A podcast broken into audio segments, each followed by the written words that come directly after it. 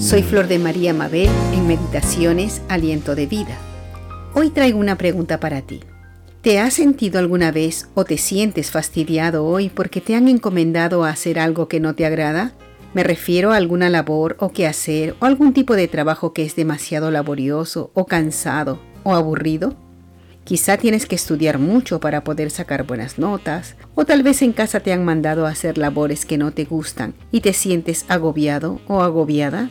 Bueno, hay situaciones y circunstancias en la vida, en el día a día, que nos obligan a hacer algunas cosas que nos parecen pesadas o a veces hasta agobiantes. ¿Qué hacer en esos momentos o cómo afrontar esas situaciones? La Biblia nos da una solución a eso. Nos dice cómo afrontar y cómo reaccionar ante esas situaciones y dice en 1 Corintios 16, verso 4, Todas vuestras cosas sean hechas con amor en otra versión dice, todas vuestras obras sean hechas con amor. ¿Saben? Dios nos conoce perfectamente, sabe lo que sentimos y cómo reaccionamos ante diferentes situaciones.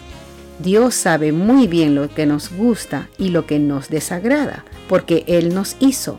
Por eso el Señor con toda su sabiduría nos da este consejo.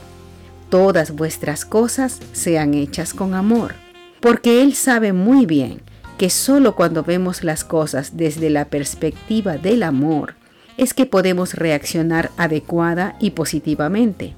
Cuando nos disponemos a hacer las labores u obligaciones que usualmente no nos gustan, pero lo hacemos por amor a las personas hacia quienes van ligadas esas obligaciones, entonces nuestra perspectiva y nuestra motivación cambia desde cocinar, limpiar, estudiar, trabajar, etcétera, etcétera, hasta hacer un pequeño favor.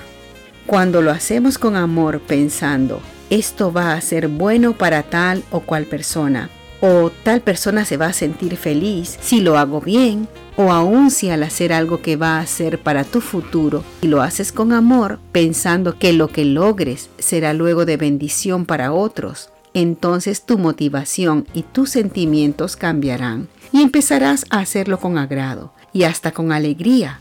Verás cómo ya la carga se te hace más fácil de cargar. Eso lo hizo el Señor Jesús por nosotros y dio su propia vida. Lo hizo con amor y por amor. Y ahora nosotros somos ese resultado, el resultado de su amor. Él nos dio su ejemplo. Podemos seguirlo hagamos todas las cosas con amor. Hasta otro día.